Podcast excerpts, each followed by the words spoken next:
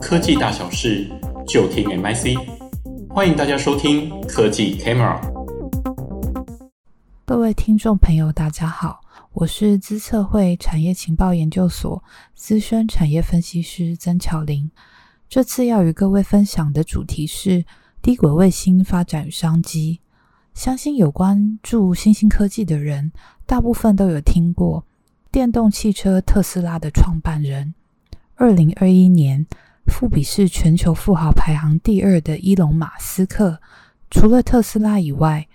在二零零二年，马斯克创办一家太空科技公司 SpaceX，目标降低太空运输的成本，并最终达成载人移民火星的愿景。卫星市场过去多由政府、军事科技与国际大型航太公司寡占。随着像 SpaceX 这类透过新兴科技应用打造较低成本的卫星企业投入，开启了新太空时代。SpaceX 另一个目标是透过在地球周围布建由数万颗卫星打造的卫星网络。让全球每一个角落都可以使用高速的卫星宽频通讯服务。其实，卫星通讯发展历史悠久，但是过去由于技术与成本的限制，使用者大多是政府、企业等利基市场。但随着新太空时代的来临，卫星通讯有机会获得普及，相关产业与商机又再次受到各界的关注。在低轨卫星发展的商机主题之下，我将从三个部分带各位听众理解：利用低轨卫星可以做什么？为什么低轨卫星近几年来发展迅速？而未来低轨卫星的商机又集中在哪些领域呢？在这之前，我先简单介绍何谓低轨卫星。首先，卫星依照距离地球的高度，大致可以分成地球同步轨道卫星。中地球轨道卫星以及我们这次介绍主题的低地球轨道卫星。地球同步轨道卫星距离地球最远，在距离地球表面约三万六千公里高度的轨道上运行，大部分用作观测气象用的卫星、通讯卫星以及广播卫星等使用。中地球轨道卫星则是在距离地球表面两千到三万六千公里之间高度运行的卫星。我们比较熟知的卫星定位系统，如 GPS，大部分都使用在中地球轨道上运作的卫星。而低地球轨道卫星，简称低轨卫星，英文是 Low Earth Orbit Satellite，简称是 LEO Satellite。这些卫星在距离地球表面约一百六十公里到两千公里高度的轨道上运行。虽然说是低轨卫星，但是这是相对于其他轨道较高的卫星而言。如果我们从一另一个角度来看，目前世界大部分的民航飞机飞行的高度最高也不会超过十四公里，因此实际上低轨卫星距离地球表面距离仍是相当高的。低轨卫星因为距离地球表面相对较近，因此它拥有几个特点。第一，就是单一卫星会快速地绕行地球。地球同步轨道卫星绕行地球一周的时间大约是二十三小时五十六分四秒，但是，一颗低轨道卫星绕完地球一周的时间大约是九十分钟到两个小时之间。也就是说，我们可以想象，一颗低轨卫星经过台北上空的时间只不过几分钟而已。因此，若是要布建一个全球性的低轨卫星网络，需要上千颗甚至上万颗的低轨卫星才可以达成。第二，低轨卫星讯号传输延迟时间比较短，也就是说，讯号讯号从地球表面传给低轨卫星再回传到地球表面的时间，大约是三十到五十毫秒。这样的传输表现，让低轨卫星通讯在进行语音通话、影音串流等应用的时候，会显得更顺畅。第三，发射成本较低，就像物流一样，运送距离越远，运送的东西负载越重，运费就越高。火箭如果要把卫星载到距离地球表面越高的高度，而且承载越大型的月卫星，所需要的动力以及成本就会越高，反之就会比较便宜。目前低轨卫星大部分都使用重量在一百到五百公斤左右的小型卫星，比过去重达五百甚至一千公斤以上的大型卫星重量轻盈许多，而且因为距离地球比较近，因此相对可以减少许多发射成本。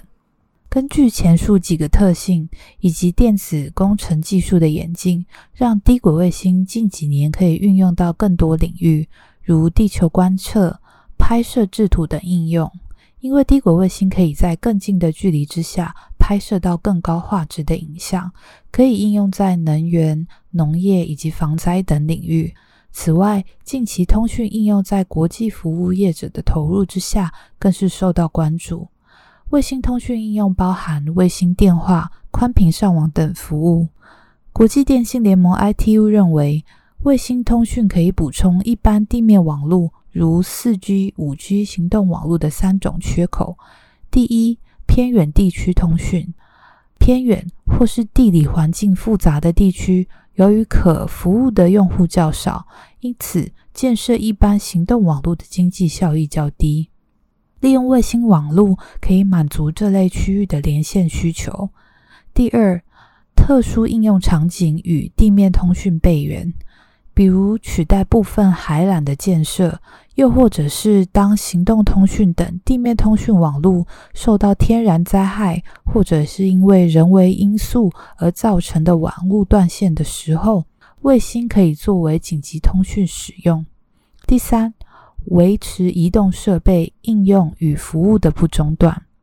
飞机、船舶、汽车在移动中可能会经过一般没有行动网络或者是无线通讯网络覆盖的地区，如海上或天空中。卫星可以保持这些移动中的物体随时连线。低轨卫星近几年可以发展迅速的主要关键原因有三：第一，高通量卫星技术的突破；第二，火箭发射成本的降低。第三，卫星小型化、结构简化。在高通量卫星技术突破的部分，首先，高通量卫星指的是单颗卫星容量可达二十 Gigabit per second，意味着每颗卫星可以提供更多用户更快速的联网服务，比如。一般卫星网络提供的传输速度平均可达二十 Megabit per second，而 SpaceX 下的卫星宽频网络服务 Starlink 运用高通量低轨卫星，目前在美国提供的测试版服务，下载传输速度可达一百五十 Megabit per second，是一般卫星网络的七倍之多。这样就大大的增加卫星通讯服务的应用范围，而且提升了用户的使用意愿。根据 Starlink 的统计显示，目前全球已经有一万户的测试版用户，而且还有五十万户等着成为 Starlink 的服务用户。第二，火箭发射成本大幅的降低。随着动力、航空电子、火箭制造等技术的发展，火箭发射成本以美国太空总署 NASA 为例，过去每次发射需花费十五亿美元，火箭载重可达二两万七千五百公斤。但在二零一零年后，火箭发射在 SpaceX 的努力之下，致力于火箭回收等技术的研发，在二零二一年五月的时候，利用第十次翻新重用的 Falcon 9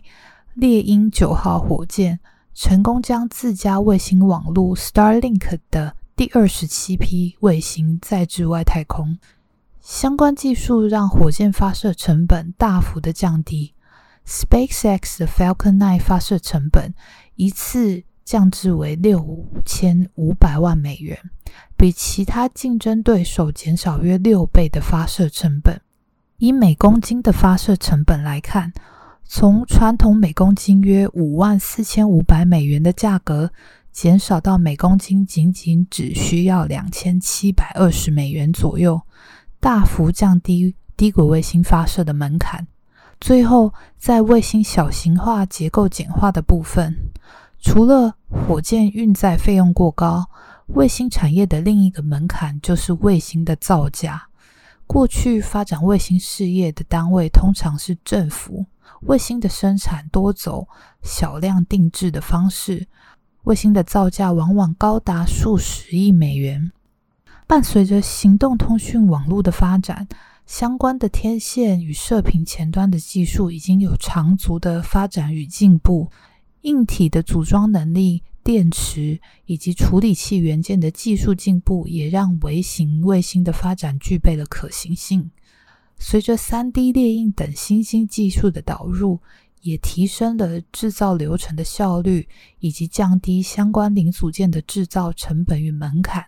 带动了整体卫星制造成本的下降。低轨卫星透过大量使用小型卫星的方式，可以规模生产卫星，进一步的降低成本。